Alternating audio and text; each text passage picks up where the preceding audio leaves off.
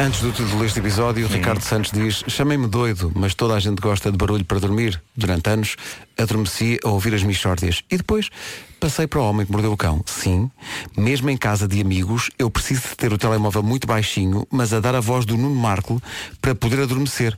É capaz de ser doentio, mas é tudo uma questão de hábito. Pronto, quer dizer que isto, isto que vai acontecer ele vai usar Tens, para, tens- para adormecer. tens de dizer, Tu és- Ricardo, Ricardo faz ó ó. Essa é a época calmo dele. Ricardo faz o ó. Eu até vou dizer o, o título deste episódio hoje em tom noturno. Título deste episódio. Esse ele não consegue dormir, pá. Pois é, não, é, é sinistro, é, é sinistro, pois é. Título deste episódio: Senhores evangélicos do mal, juro que não sei como é que isso foi aí parar, e isso inclui pomadas e tatuagens. Então conta lá. Bom, eh, o fim do mundo continua. Em pleno século XXI, um grupo evangélico americano pede para que seja revista uma linha de uma lei contra linchamentos públicos, aprovada unanimemente pelo Senado americano.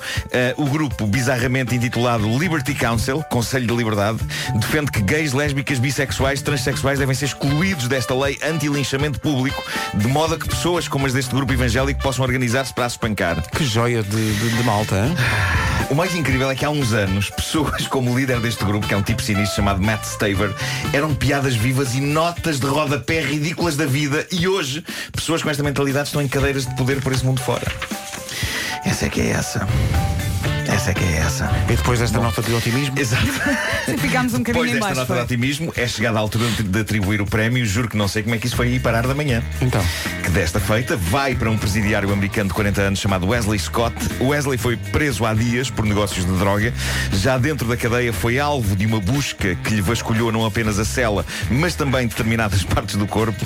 E foi assim que se descobriu que o homem tinha três seringas, sem agulha, calma, guardadas no reto.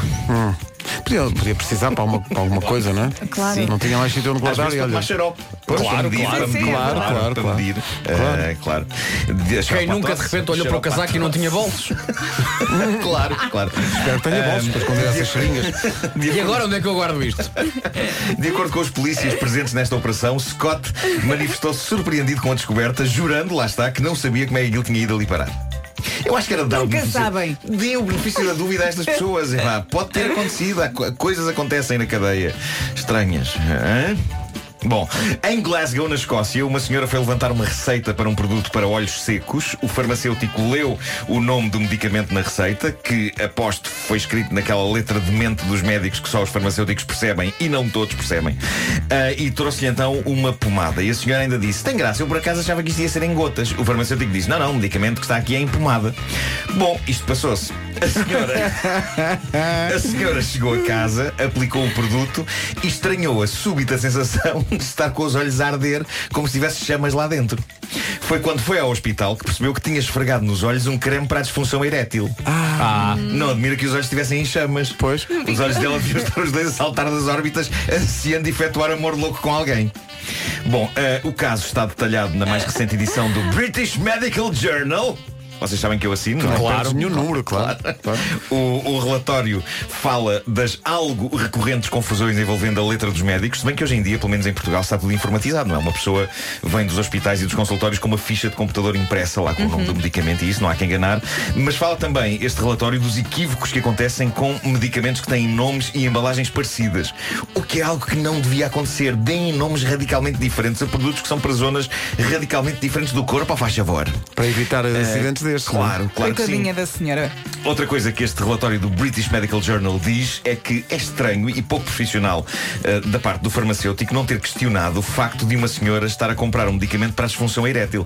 Mas eu até aqui não vejo problema. Não, quer dizer, nem ser. eu vejo, nem todos os homens que, como eu, já entraram numa farmácia para comprar a pílula para as suas mulheres. Claro. eu lembro-me, eu já, já fui A comprar pílula? pílula. Reparem que eu separei bem as sílabas para não haver confusão. Ah, não vá o Ricardo perceber mal porque está meio a dormir. Ah, eu já fui comprar pílula e, e lembro-me de uma- Adoro, adoro ouvir dizer essa palavra assim. e uma vez tive, tive a fascinante ideia de dizer ao farmacêutico: Não é para mim!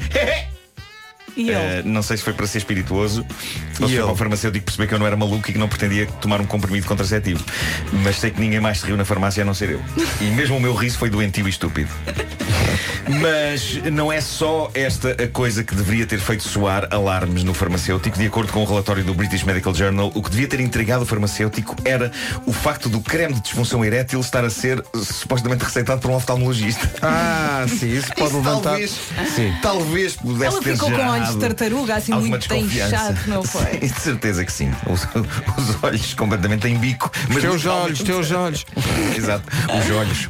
Bom, na América o ano começou de forma dolorosa, de mais que uma maneira, para um homem chamado José Torres. Podia ser português, mas não faço ideia qual é a Não estava à espera dele. disso. Nos Estados Unidos, um homem chamado Zé Torres. Zé, o Zé Torres. O que eu sei é que Zé Torres teve valentes crises com a mulher e decidiu que, a abrir o ano, teria de recuperar a confiança dela. E a maneira como o fez foi mostrada por ele ao mundo no Instagram.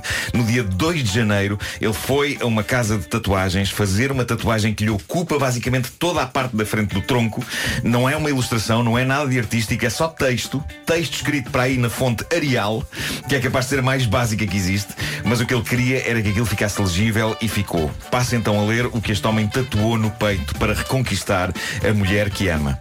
Diz assim: Eu, José L. Torres, estou a fazer esta tatuagem voluntariamente no dia 2 de janeiro de 2019, de modo a ganhar de novo a confiança da minha mulher, depois de toda a dor e sofrimento que provoquei no nosso casamento. Eu sou, dois pontos, mentiroso, adúltero, manipulador, enganador, amante de prostitutas, desonesto e desrespeitoso.